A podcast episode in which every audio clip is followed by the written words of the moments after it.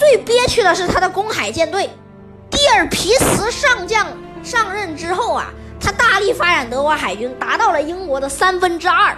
可是德国海军备受打压呀，因为在战败之后，英国是不允许德国拥有海军的，因此英国要求你德国人必须将所有的海军交付给英国。这个地点在哪呢？就在英国军港。普利茅斯港啊，是英国最大的一个港口之一。他就命令伦敦以及所有外海的战舰全部集合，以防德国人在海上使什么花招。甚至美国舰队都参战了。准备防住德国舰队，要是德国舰队开出来投降，要是敢打炮的话，就立马将敌击沉。德国舰队只能憋屈的出动。这一次重任呢，交给了冯·鲁伊特海军上将。冯·鲁伊特海军上将参加过日德兰海战，很受得民众喜爱，因此鲁伊特就来到了指挥部。于不久之后，带领德国众多战列舰以及战列巡洋舰。向英国投降，可是当时啊，并没有那么多德国战舰出动，为什么呢？马肯森号战列巡洋舰还在建造中，而国王号战列舰还在修复锅炉，很多船呢都没有来得及起啊，因此鲁伊特带走了德国三分之二的海军，也算向英国投降了。结果一出去就有三十多艘战列舰和十多艘战列巡洋舰组成的编队，将德国样压着压到了英国军港里。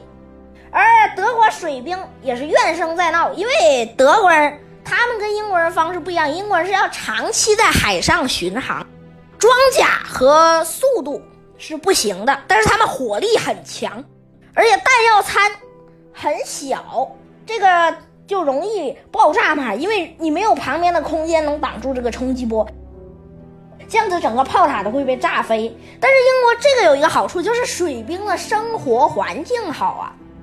德国水兵大多都是短期巡航设计的船，枪炮以及各种补给品都没有带多少，因此德国水兵生活环境很恶劣啊！要在英国军港待那么久，签署投降文件要谈判呐，要谋更多的利益，因此德国大多舰船都抱怨在水兵的埋怨声中，而德国人为了不让这支舰队交付给英国，做出了一个疯狂的决定。自沉，自沉是唯一一个保全了德国军人的传统以及贵族精神的一种方法。但是自沉无疑会给德国海军这几十年的心血浪费，但是起码比交付给那些英国佬、那些约翰牛要强吧。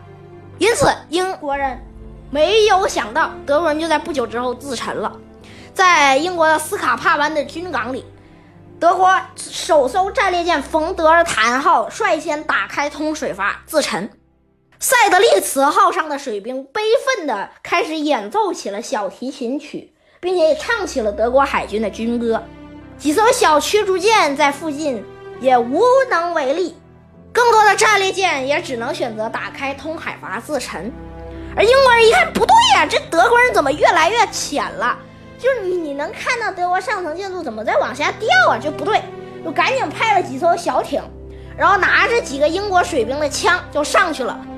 英国水兵拿枪指着德国水兵说：“你们这些人干嘛呢？”然后说：“我们要自沉。”要自沉，那我们赶紧给通水阀关上啊，这样呢还能救军舰。结果没想到的是，德国人已经用铁丝和钢索把门给锁死了。英国人怎么掰也掰不动，往死里掰也掰不动。结果。就看着这些军舰沉入了斯卡帕湾的军港里，德国新锐的战舰巴伐利亚号率先沉入了军港，而巴登号搁浅，最终也被英国人击沉了。德国海军也宣告瓦解，留下的只有六艘施乐苏里格荷尔斯坦因级的老式铁甲舰。就这些船能再打起一场海战，都值得质疑呀。